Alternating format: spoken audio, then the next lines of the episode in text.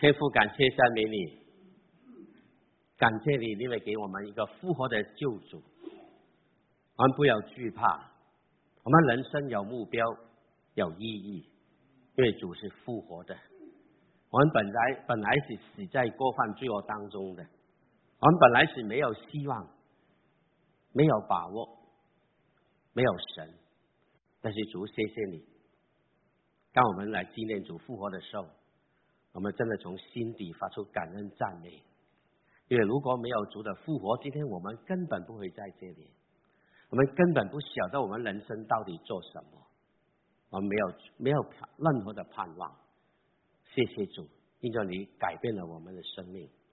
天草文，我们一般蒙恩的罪人，蒙神恩典眷顾的人，我们用什么来报答你的恩典？我们根本没办法，我们只要用我们的生命呈现。在你恩手当中，让主的名因着我们所讲所做的，你得着当得的荣耀。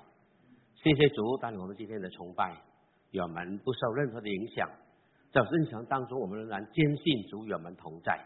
你是否弟兄姐妹，你带领我们今天的崇拜，与我们每一位弟兄姐妹同在。谢谢你，听我们祷告祈求，奉耶稣基督的圣灵。今天是纪念主耶稣复活的日子。是我问弟兄姐妹，特别是朋友们，有多少人你真的相信主是复活的？真的相信？不用举手啊，你心中有数。你信不信？你心中有数。那你信不信主复活？不是凭讲的，不是靠把口讲出来的。真正你相信主的复活，从哪里看出来？从你的言行看出来的，从你的服饰看出来的，从你对人对事对钱财的态度看出来的。求主怜悯我们，我们都以为我们基督徒是一定相信耶稣基督复活，到底我们是想的一套，讲的一套，还是做的是另外一套？但我们自己心中有数。如果主耶稣真的复活的话，如果主真在我们当中的话，我们今天对人的态度会怎么样？我们对侍奉的态度会怎么样？我们对世界名利富贵的追逐是怎么样？很明显的，亲爱的弟兄，如果主是复活的话，样的，求怜悯我们每一次来到纪念主的受苦受难复活的时候。都重新给我反省思考。我服侍节目组多多年，我真的知道相信我侍奉的一位是又真又活的神吗？如果是的话，我应该怎么样服侍他？我的服侍不单满足弟兄姐妹的需要，也更需要满足谁的需要？跟天耶稣基督为我复活之后。我怎么应付？怎么去回应我的恩主？是耶稣基督的复活，是我们信仰的核心，信仰的根基。好像保罗正正如保罗刚才所说的，这情况里面说，如果基督没有复活，我们所信的是徒然的，我们所做的也是徒然的。意思说，你所做、你所信，一切都是空空的，没意义的。那今天我们来这里聚会。根本是没有意义的。我想想，如果没有耶稣基督，今天我跟你根本不认识，我根本不会站在这里讲道，你们也不会来到这个机会，这个根本没有这个礼拜堂，对不对，弟兄姐妹？那除了复活了，这一切都改观了。不但如此，你跟我的信仰有根基，有把握，有确据，因为是复活的。我常讲跟。让基督教把基督教打倒很容易的，基督的信仰其实所靠的不多的东西，只有一样东西，就是耶稣基督的复活。就要讲把耶稣复活拿走了，整个基督教就垮台了，你说对不对？没意义的。那感谢主，我们靠的就是这一点点，就一节，就是这一种信，就是这个信仰就够了。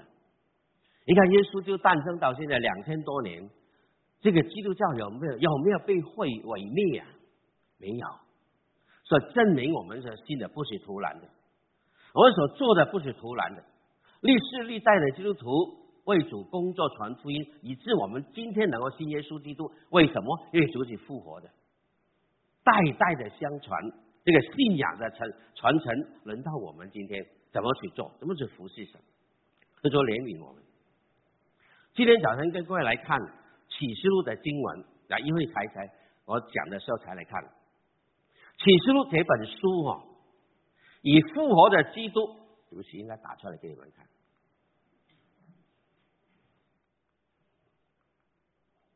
既然打出来，我就读吧，好吗？啊，我先读第啊，哎，对不起，这个这个反光太厉害。好，启示录以复活的基督揭开末日的序幕。你读过启示录没有？读过没有？懂不懂？不大懂哦。我叫过三次了，我每次叫我都感觉很多东西还没懂，还没。如果你读启示录还不懂是正常的，你读的完全懂了，它的根本不是什么预启示的，你知道吗？这是神给我们的奥秘，有很多的东西所以造就我们熟龄的增长，跟时代的演变，慢慢你越来越了解启示录里面的奥秘是什么，一样一样呈现在你面前。你信主第一天，跟现在信主十年之后，你再去读启示录，你的领受不一样的，不一样的。在重新预备的时候，我发现里面很多东西在跑出来，在读出来，我发现对我很大的挑战。感谢主，启示录一打开第一章，它不是告诉你苦难、灾难，不是。其实第一章打打开就是以复活的基督。他打开末日启示的奥秘，打开末世的序幕，因为启示的重点不是那个令人恐惧战争的灾难，乃是令人等候耶稣基督的再来，那位荣耀的救主的再来。他以威严、荣耀、尊贵的身份来到我们当中，所以基督耶稣再来是结束人类的灾难。不是为带来我们灾难。我再讲一遍，耶稣基督来，启示录告诉我们，不是神将灾难带给我们，不是，乃是耶稣基督来，是结束人类的灾难。如果不来的话，我们死定，不单死定，还死得透透透。耶稣来了，他是结束人类的灾难，将盼望带给等候他的人。启示录一开始。不是看见灾难，所以你看见复活的基督。那复活的基督在起初第一章要发生三件事情，记载耶稣基督的。第一，复活的耶稣基督荣耀的再来，这个出来对不对？这个对了哈。第七点，一起来读。他呢，他驾云降临，众目要看见他，连刺他的人也要看见他。地上的万族都要因他哀哭，这话是真实的。阿门，阿门。你不要随便用啊。阿门的意思是说，前面所讲的话是确实的，是真实的，不是虚假的。阿门。所以，当你祷告的时候，你你跟人家一起祷告，人家在讲话，你的脑海里面是游山万水的话，最后结束，你说阿门，你是讲撒谎，你讲北七。真实你是说，他代表你讲话，对我承认这个对了，我接受，阿门。你个人心不在焉的话，怎么听见你说阿门？你阿门是不对的，所以阿门是很重要的一个啊，一个一个决定词，实实在在的，千真万确的，不是虚谎的，是真实的，这段话是真实的。当起初第一章第七节开始的时候，他就一章第九节到十一节。那这是求神耶稣升天的时候所说的，一起来读。说了些话，他们正看的时候，他就被接上身，有一朵云彩把他接去，便看不见他了。当他往上去，他们定睛望天的，穿白衣站在旁边说：“加利利人啊，你们为什么站着望天呢？那离开你们被接升天的耶稣，你们见他怎样往天上去，他还要怎样来？那启示行传的时候是耶稣离开他的门徒，回到天上去。启示录是记载将来，可能某些年份，最少两千多年后嘛。今天啊。”如果时代还继续走下去，耶稣还没来，还有一段时间要过。所以根据两千两千千年多之后，启示录再开始讲，应验两千多年前耶稣升天的时候所做的。他怎么升在天上去啊？他不是坐 Airbus 七四七去的，他坐什么去的？他坐云去的。腾云驾雾去的，那他将来要怎么样来的？将来要是从坐云来降临。其实有没时间跟你讲今天了。其实《使徒行传》那段话很有意思的，他怎样往天上去，他要怎样来？这个怎样很有意思的，不但形容他去的状态，坐云去，坐云回来，而且在什么地方去？他在什么地方下来？是耶路上朝东的橄榄山的山顶上去的，是记载在撒加利亚书所讲。将来他从那个地方来的，这刚好应验使徒行传所说的，很奇妙的圣经。他怎么样去？他怎么样来？坐云去的，什么地方上去？他将来在什么地方下来？所以虔诚的犹太人在坚信旧约圣经的弥赛亚。是从橄榄山顶下来的，所以他们多少传统的保守的犹太人，他们以为主耶稣很快就来。当时很多人会每天跑到山橄榄山顶等弥赛亚的再临，他们很信圣经的旧约圣经。但是无论怎么样，这个时间我们不知道。所以应验耶稣基督再来，在起初第一章第一件事情，就耶稣荣耀的再来。来结束人类一切的灾难。有没有听过有首很很有名的歌？很多歌声一起在唱的，明天会更好。你在 YouTube 里面找到，明天会更好。亲爱的弟兄姐妹，明天真的会更好吗？明天的好不是靠唱出来的。你举目看看这个世界，到底是越来越好啊，还是越来越差？不要说别的。昨天晚上看那个新闻，的看见了，在三藩市，很多人说我不敢出门，这波抢，你知道，抢劫打劫，不单单对中国人呢，现在什么人都被抢，都被打，这个什么世界？亲爱的弟兄姐妹，难道会真的更好吗？从圣经的角度来看，明天不会更好的。明天就会更会更差的，差到离谱到耶稣再来结束这个地上的所有的灾难。灾难是人制造出来的，人的罪性带来出来的。人的生命没有改变，他的罪性没有改变。我告诉你，这个世界不会好的，就越来越差。如果怜悯我们从圣经的角度看，世界不会越来越好，就越来越坏，最后走到灭亡。毁灭的地步，如果不是耶稣基督来的话，求主怜悯我们。新约在教初期的时候，新约圣经已经多次讲到末世，末世特别讲非常多的出现。你有兴趣研究圣经，我告诉你，圣经每一卷书，特别新约圣经，每一卷书都提到末世、末日，耶稣再来。每一卷书，每一个圣经的作者都提到，很重要。圣经的专家曾经曾经去去研究过，圣经特别新约圣经四分之一是讲主再来。亲爱的弟兄姐妹，主再来对我们基督徒今天陌不陌生啊？你喜不喜欢听？没有人愿意听主耶稣再来，根本不当做一回事，忘记了。我告诉你，耶稣有一天一定要再来。我们现在活在的这个时代叫做末世。听过没有？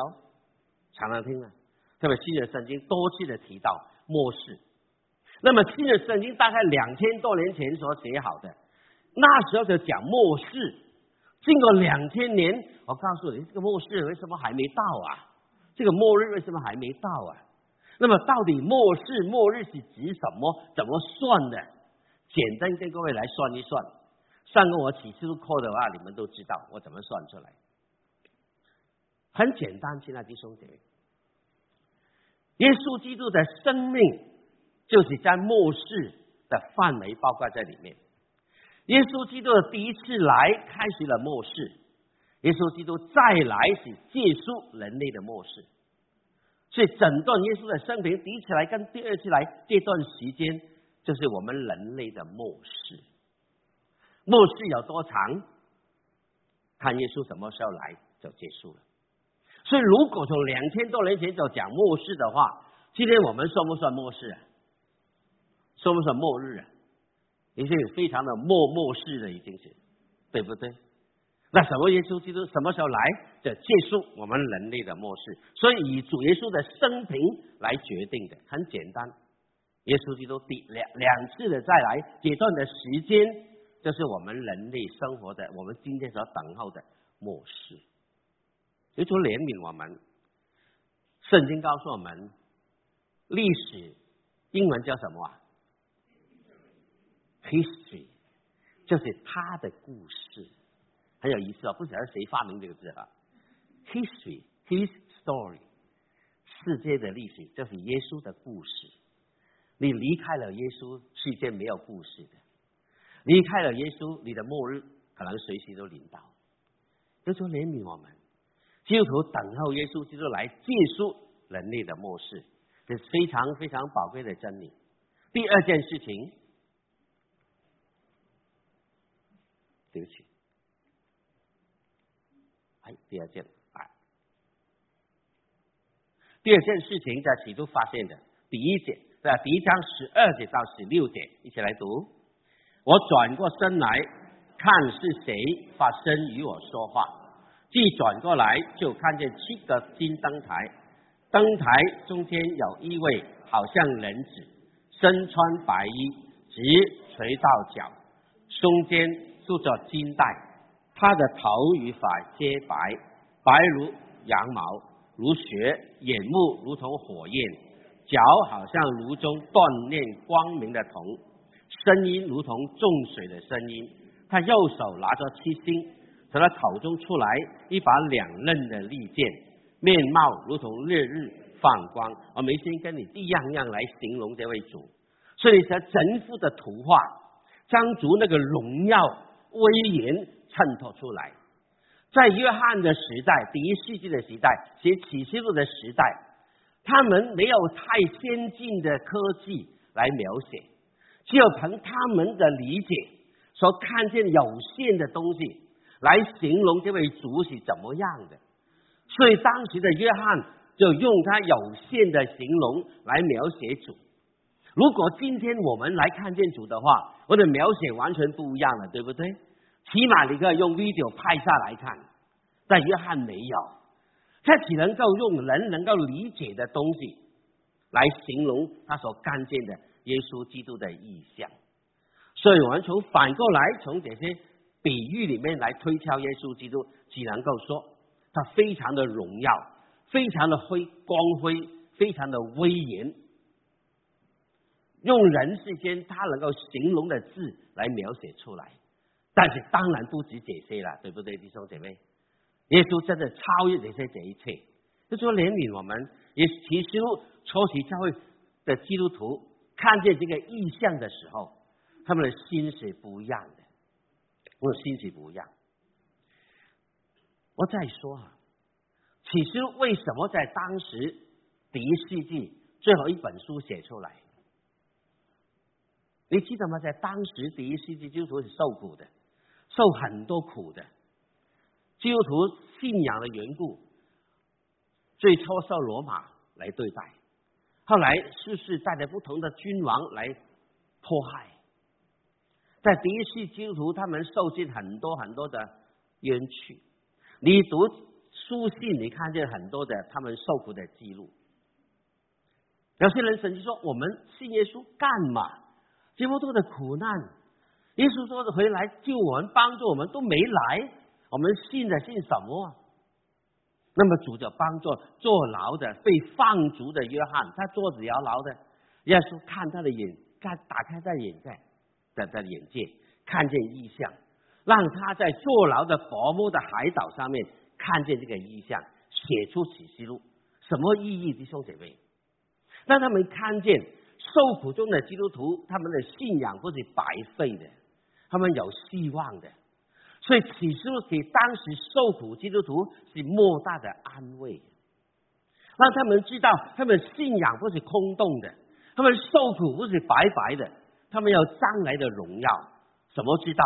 启示让他们看见，让他们看见。所以对初期教会是一个非常大的鼓舞跟安慰，跟他们知道他们的信仰有永恒的盼望，有将来的荣耀，他们的信心在患难中能够站稳。因此，他们不怕任何的苦难，他们能够给他继续的坚韧走下去，为主做见证，让信仰能够传承。因为启示录对他们很大的安慰跟鼓励，就说怜悯我们。启示录是对当时很大的很大的盼望，同样的对那些不信的人很大的警惕。你如果不信耶稣基督，将来主耶稣来的时候，你怎么样面对他？所以启示有双面的意思在当中，对信的人是个安慰，是个鼓舞；对不信的人是个很大的震撼、跟警告、跟提醒。就做怜悯我们，就做怜悯我们。我很喜欢，很喜欢啊，两句话：耶稣基督的再来是基督徒荣耀的盼望。这句老话我讲了很多遍，我很喜欢这句话。第一句。就是 Philip Brooks 所写的。他说：“Life with Christ is an endless hope. Without Christ is a hopeless end。”中文翻为：有基督的生命是无限的盼望，无基督的生命是无尽的绝望。翻的好不好？我翻的中文。真的，现在弟兄姐妹。一个人有基督的生命，他的带来的是一个无限的盼望，对不对？有空有有有有有目标有目标的，活泼的，有实在的，这个盼望不是空的。但如果你没有基督的话，你不但没有希望，你是绝望。Philip Brooks 是谁呢？是写教会这个什么圣诞歌《A Little Town of Bethlehem》那个作者所写的。因为这个缘故呢。一个非常有名的作家 Helen Keller 所讲了一句话：“末世使我更渴慕建筑，因为当你面向太阳的时候，你就看不见阴影。”我们通常喜欢在后面拿拿拿两句，对不对？在前面他有一句的忘记讲，很多时候人忘记第一句：“末世使我更渴慕建筑的面。”这个科目让我的眼目。朝向耶稣基督，就好像朝向太阳一样。当你面向这个太阳的时候，人世间一切的黑暗都在你后面，你看不见。为什么？因为你已经超越了他。亲爱的弟兄姊妹，人生有黑暗的，不是没有的。你不是麻木的没有，但是实在，当你面向主的时候，你的黑暗已经放在后面，不会影响你。不会控制你，更加不会带动你，因为是耶稣的亮光带着你的人生。这个亮光是什么呢？就主耶稣的再来。这个是主耶稣的再来，求主怜悯我们，这是非常非常宝贵的一个信息。好，对不起。第三，耶稣基督的复活是荣耀的掌权。十七到二十节，那一起来读。我一看见，就扑倒在他脚前，像死了一样。他用右手按着我说：“不要惧怕，我是首先的，我是幕后的，又是那存活的。我曾死过，现在有活了，直活到永永远远，并且拿着死亡和阴间的钥匙。所以你把所看见。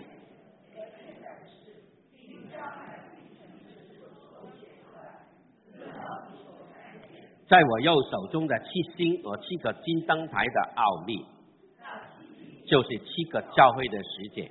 七灯台就是七个教会。最后，看我们看见幕后的基督，荣耀出现的基督，是个完全掌权者。他不但描写他的再来，他的荣耀，更重要，跟我们这个时代的人，他掌权，他是完全的掌权。根据这段经文结束，他掌握三种的权柄。第一个，他掌握着时空的权柄。怎么说呢？两段经文，十七节他说。我一看见，就扑倒在他脚前，像死了一样。他用右手按住我说：“不要惧怕，我是首先的，我是幕后的。他是创始的，他也是城中的。”再回到第一章第八节，他说：“主神说我是阿拉法，我是欧梅加，Alpha and Omega。这两个是希腊字母的第一个跟最后一个字，就象征主是开始。”跟结束，他是首先的，他是幕后的，是习在、今在、以后永在的全能者。我的主是掌管时空的，时间、空间在他口，在他手中。你读创世纪的时候，神不但创造天下所有的万物，他还创造了什么？你知道吗？创造了时间，创造了秩序。在创世里看见有白天有黑夜，这是一天一天的次序。六天做工，这七天休息。从创世就有了，神创造了人一个一周的循环，到现在我们还用，因为是神创造的。神创造很多的次序，时间空间都在掌握的底下，因为都是他造的。亲爱的弟兄姐妹，耶稣就讲出他的权柄。重新让我们提醒我们，他是掌管一切的耶稣基督，复活的耶稣基督掌管着世界的明天，掌管着世界的前途，掌管着世界的动态。亲爱的弟兄姐妹，圣经怎么说啊？君王的心在耶和华的手中，像垄沟的水，随意的转流。读过没有？箴言里面的圣经。地上的君王，他们所讲的，以为很有智慧。我告诉你，都在神在带动的底下。你读圣经你看见，法老王不给摩西，一而再的拦阻他去。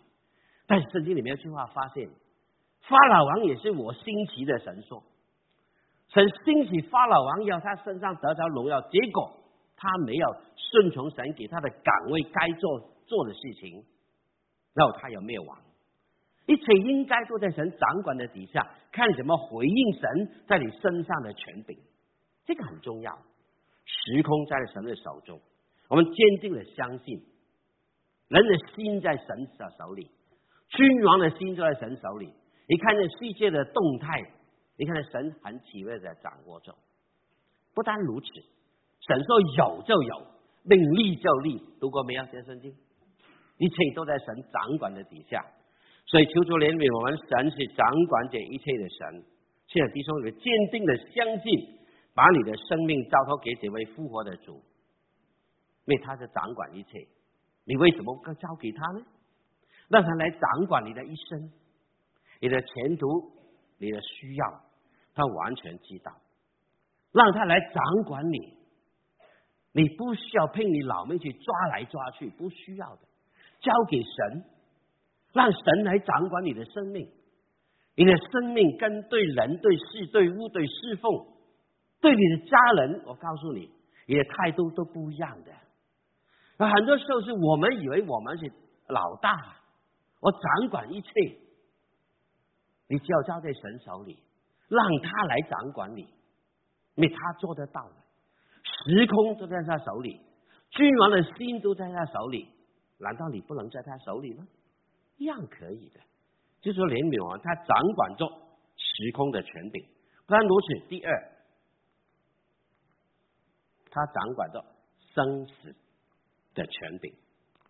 第第十八节，他说：“我曾经死过，现在又活了，使活到永永远远，并且拿着死亡和阴间的钥匙。这句话你读出很平淡的读了，你感觉没有什么东西啊？你用用心去读，只有耶稣配得这句话：我曾经死过，现在又活了，只活到永永远远。弟兄姐妹，今天你聚会的时候，如果你坐在旁边的人告诉你我曾经死过，现在活了，你有什么感受？啊，吓死哦！赶快走！我没有死，我们都没死过，对不对？有个小孩，他很找他找他爷爷很早找不到，那爷爷去哪里啊？因为他爷爷已经离开世界，他不知道。那想到爷爷跟他玩，那爸爸告诉他，爷爷去了天堂了。哦，爷爷上了天堂啊，难怪这么久没回来。天堂一定很好玩的，他去了不回来。我们去过之后很难回来，对不对？有没有人去过回来的？哎，我告诉你，而且菲律宾的会友有一个真的如此哎，一个一个一个执事哎，他死了四十分钟了，医生已经断定他死，完全死死的透透透，准备开刀。因为菲律宾很热嘛，真的，正是医生宣判死亡的时候，他的解剖上里面的东西都拿出来的。都一定的，如果真的假死的话，一刀下去不死也死的。但还没有推进那个那个手术房的时候，他坐起来吓坏了这人呢。啊，后来他说他去过天堂回来啊，他的故事有时候跟你讲啊，他真的回来四十分钟啊，已经透透透了似的。回来回来之后，完全这个人完全改变，完全另外一个人。以前是糊里糊涂做基督徒的。他回来之后，从医院出来之后，完全改变，到处传福音，告诉人天堂是真的，到处传福音，就帮助了很多人信耶稣。亲爱的弟兄姐妹，耶稣说：“我曾经死过，现在又活了，并且活到永永远远。”还有一句话，我手里拿着什么？死亡与阴间的钥匙，他掌管着。生死的权柄，死亡为什么可怕？啊，这都打给你啊！死亡为什么可怕？死亡是一个非常可怕的奥秘。为什么它是一个奥秘呢？我发现有三点证明它是奥秘。第一，死亡是一个定命，按照定命，人人都有一死，所以但是它是定命，说无人能免。没有人能够避免，无家可归的人、homeless 人不能避免，君王、总统也不能避免，对不对？死亡临到了，无人能免，这是个奥秘。第二，他有定时，无人能知，什么时候来到，你我不知道，你我不知道。有人患了绝症，医生说你的命只有三个月，结果他活了三年还没走。你的生命不在人手里，但是那个时间你不知道，我不知道，是可怕在这里。你不能避免，你不能掌控，你不知道时间什么时候来到。但感谢神，他有定向，这个定向是你决定的，是你决定的。当然，神为人类预备两个永恒的地方，是神预备的。但是他不是带一你要你一定去的，去两个，一个永永生，一个永死，这个决定权在你手里，这个定向你决定的，神没有决定你，神制定了为人类有两个归属，不是一个，是两个，看你怎么选择。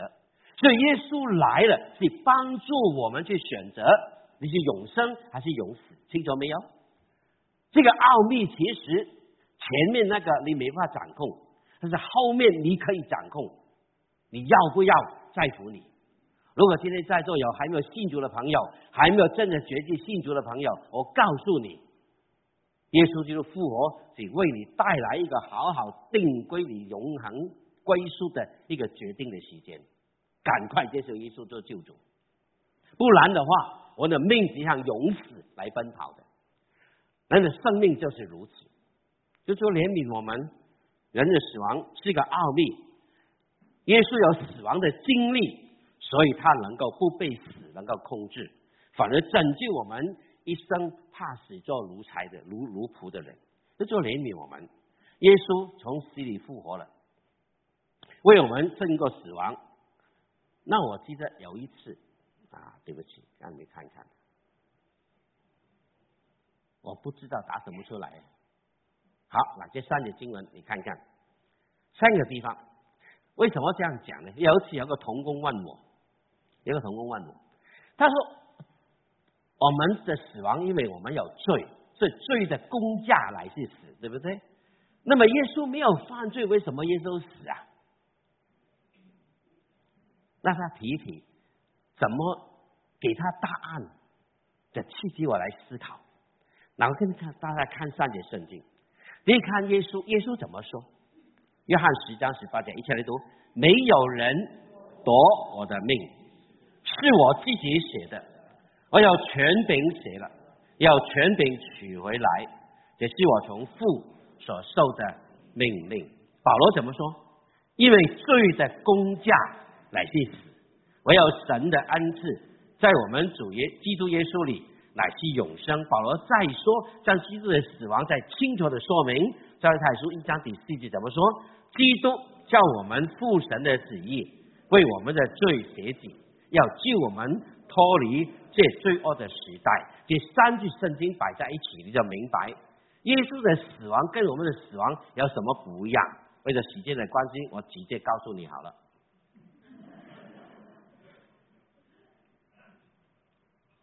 对不起。OK，那这两个表，跟你看一看，我们的死亡是罪的工价，不是神的旨意。反过来，耶稣的死是神的旨意，不是罪的工价。清楚没有？我们人类的死亡不是神的旨意。我告诉你，神的旨意不是让你死亡的。神不愿意一人沉沦，他愿意人人都得救。约翰三章十六节怎么说？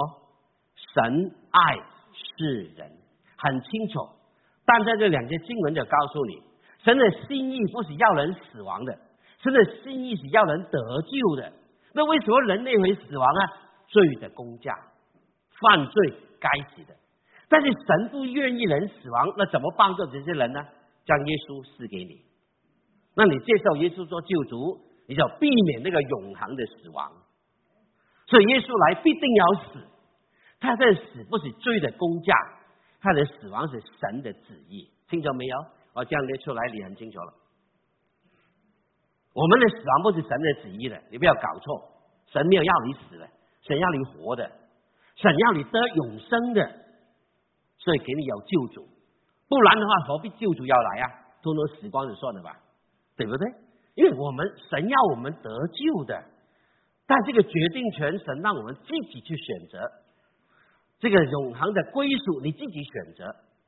所以在经文摆在一起的时候，弟兄姐妹，神就清楚给我们知道他的心怎么样。我想送给大家一句话：世上没有不痛的爱。你看耶稣钉在十字架上面，这份爱痛不痛啊？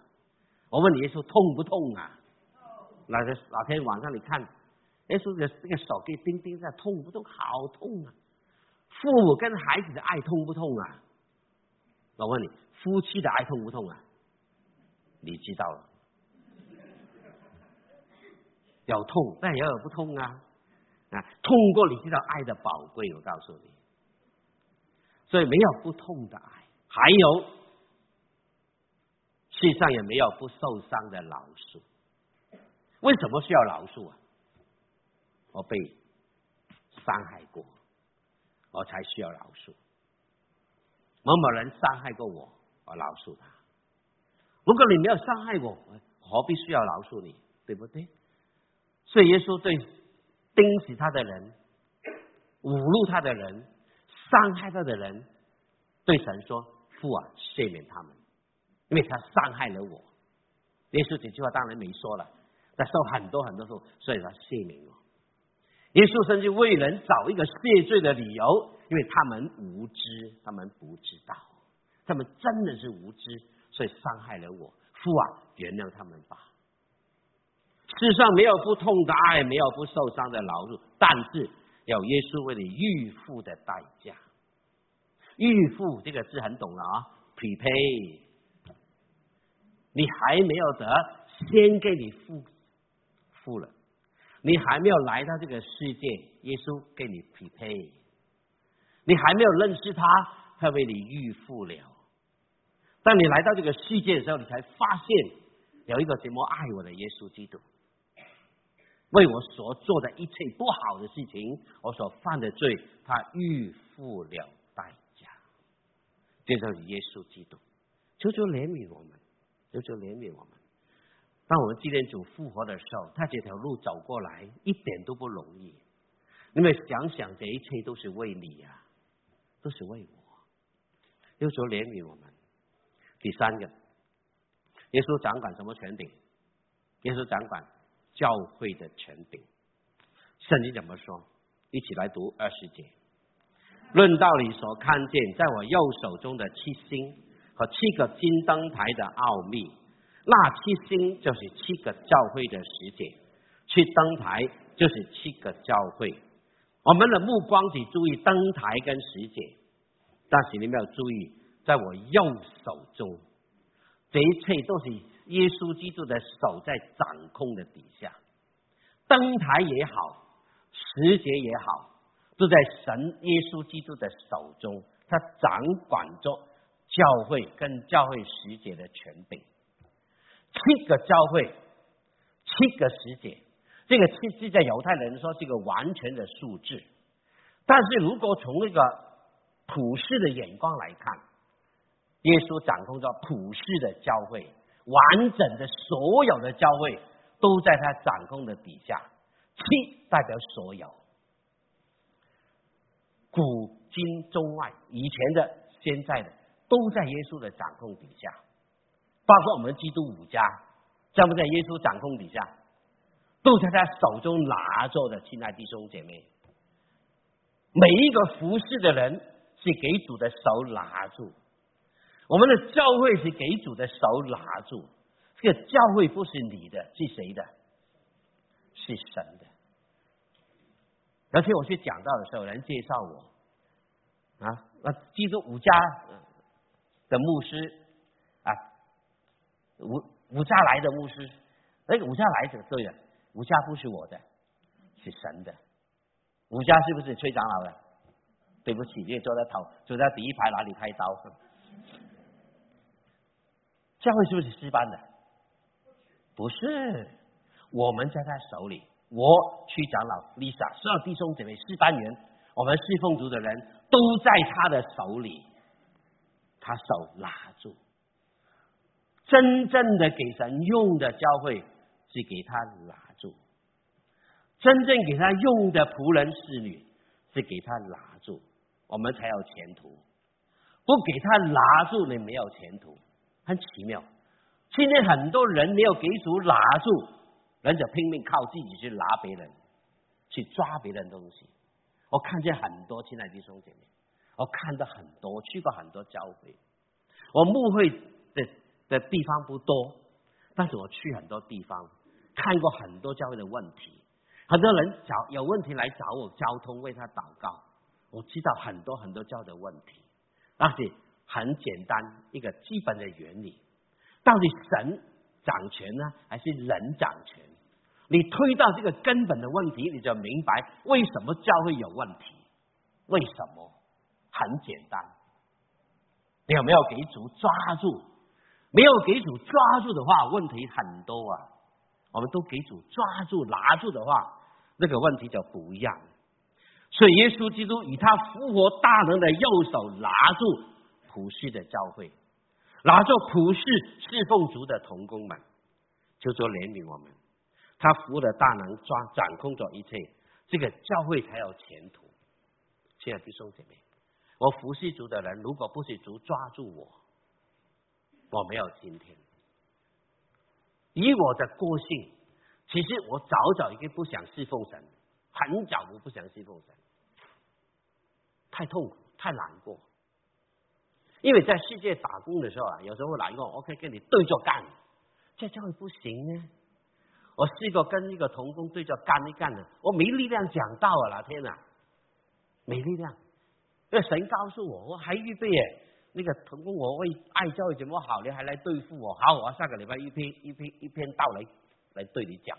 那神禁止我讲，他说讲台不是炮台哎，不是让牧师来发泄脾气的，你搞错了。他不给我讲，我叫学主啊，你知道？那我让他抓住我，哎，我反而里面很快乐，很很释放哎。很释放哎，不妨告诉你了，那个很跟我对着干的弟兄啊，有些每次回到菲律宾，他对我很好，现在对我很好啊。而且这样长期讲道，吃晚饭我迟到了，他还为我预备饭给我吃哎，这个不错啊，这个弟兄现在啊，所以亲爱弟兄姊妹，我才明白了，好好顺服神的带领啊。你当你你基督徒是没有仇敌的，因为仇敌都给我杀光了，你明白吗，亲爱弟兄姊妹？一个真正基督徒，你内心没有仇恨，没有仇敌，对不对？我问问你，今天有没有仇恨在心里面呢？有的话，你赶快认罪悔改。给主给复活的主抓住的话，我里面没有仇恨的，因为主抓住我，这个教育主抓住的，我不怕，我不怕，就说怜悯我们。教会在地上很多问题，为什么有问题？有人的地方就有问题。你逃避，逃避到哪里去？天下的教会都有问题的，你逃不了。如果有问题，我就走，那我永远学不到功课。求求怜悯我，帮助我。有一天，我曾经对弟兄姐妹讲：有问题。我不会离开教会，我等到问题通通解决了，那如果神要我离开，我就走吧。我到现在神还没有要我离开，因为我很多功课还没学完，神还要我学功课，学会了你才毕业，学不会你不能毕业。放在神的手里，你一生学不完的功课，求主怜悯我们，目光看着主。你的生命放在主的手里，让主来抓住你，人生为不一样。这个给主拿住什么意思呢？你用你的拿住这个比方来听听，拿住这是保守的意思，神保守着你，啊，还有神在保护着你，神在管理着你。比方我掌控着这个杯，在我手里，我在用这个杯，我在保护这个杯，这个杯是我的，你不要抢我。我喝过了，不要喝。这是我的，在我手里，我保护它，我享受它，还有我使用它。如这个观点来看看，很简单的道理：你摆在主的手里，什么意思？他保护你，他保守你，他管理你，他还要使用你。听清没有？就说怜悯我们，主要这样来带带领我们前面一生的道路。我们要放在主的手里，所以。明天会更好，不是靠唱的；教会会更好，也不是靠讲的。你的人会更好，也不是靠吹的。我告诉你，真的不是的。